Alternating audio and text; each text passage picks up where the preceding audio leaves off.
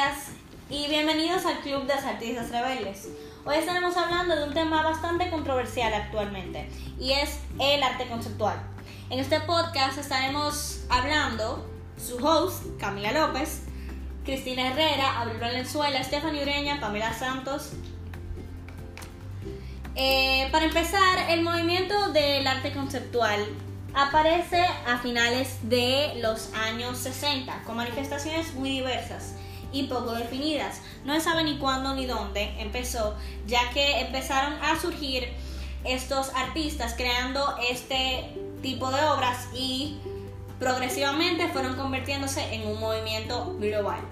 La idea que nace, eh, del cual nace el arte conceptual, es que la verdadera obra de arte no es el objeto físico producido por el artista, sino eh, sus conceptos e ideas. En el arte conceptual va a prevalecer todo y todas las manifestaciones o realizaciones artísticas eh, que ayuden a expresar el concepto del artista, este proceso intelectual.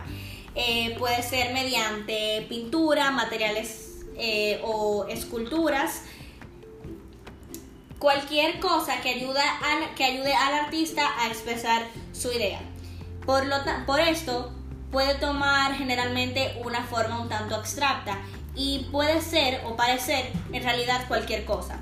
Los temas que, se, que generalmente se utilizan en el arte conceptual deciden explorar, cuestionar o criticar la realidad actual del artista, su entorno social, político o económico, Generalmente utiliza la ironía, la sátira, la polémica en su forma de manifestación, eh, lo que lleva a buscar la reflexión y la lectura de este concepto o idea.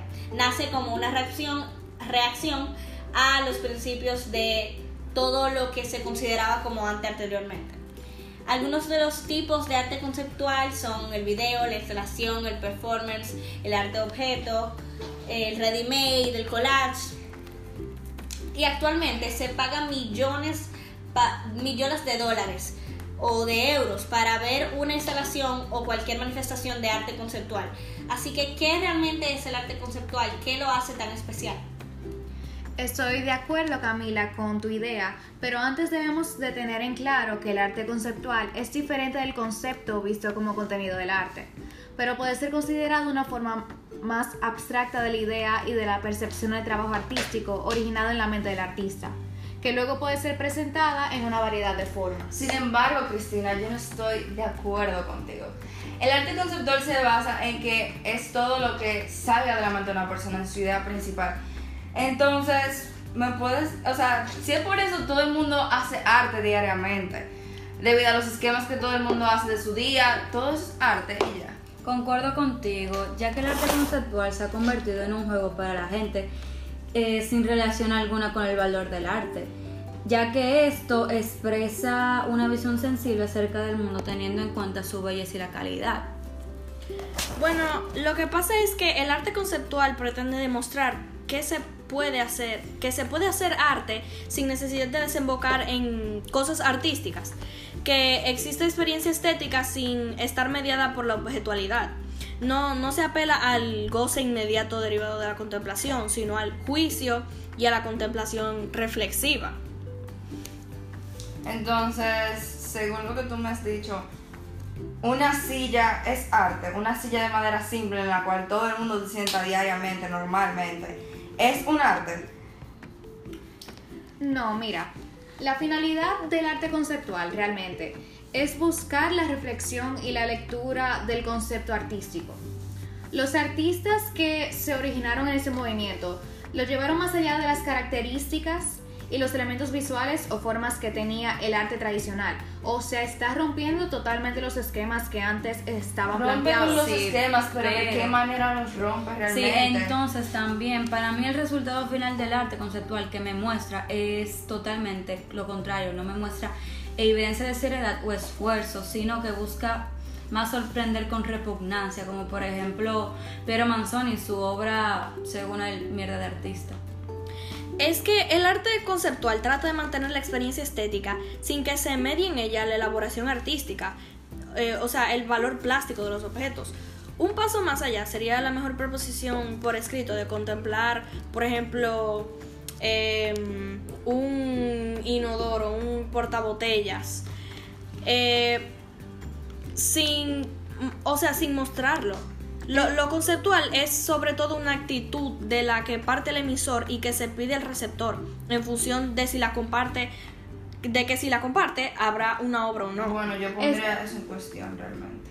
Bueno, exactamente como dice Stephanie, en definitiva, el arte conceptual pretende demostrar que se podía hacer arte sin necesidad de desembocar en cosas artísticas, dando a decir que existe experiencia estética sin estar mediada por la objetualidad, llevando a la con- contemplación la reflexiva y con juicio. Bueno, lo que realmente debería de ponerse en cuestión es si esto es una cuestión superficial. ¿Qué es el arte? ¿Cuál es la definición de lo que hace o no a un artista? ¿Qué, ¿Hasta qué punto la expresión de una idea es arte o, o sea, arte conceptual o solamente esta idea? Eh, para nosotros, o para mí personalmente, el, la- el conjunto de la expresión de estas ideas es arte, pero depende, depende de la percepción del espectador. O sea que el arte, se considera arte o no, depende de quien lo esté viendo o evaluando. Concuerdo mucho, Camila, contigo. Bueno, Bueno, todo el mundo tiene ideas diferentes, entonces deberíamos de tomar en cuenta eso realmente. Yo creo que podemos dar este mm, tema como acordar, o sea, creo que la conclusión de esto realmente sería que acordemos a no acordar, porque no se puede llegar a una conclusión sobre un tema, hablando. sobre un tema que va a ser diferente para todos. Entonces, eh, muchísimas gracias por acompañarme aquí. Gracias. Estén pendientes para nuestro próximo programa. Y muchísimas gracias. me retiro. Gracias.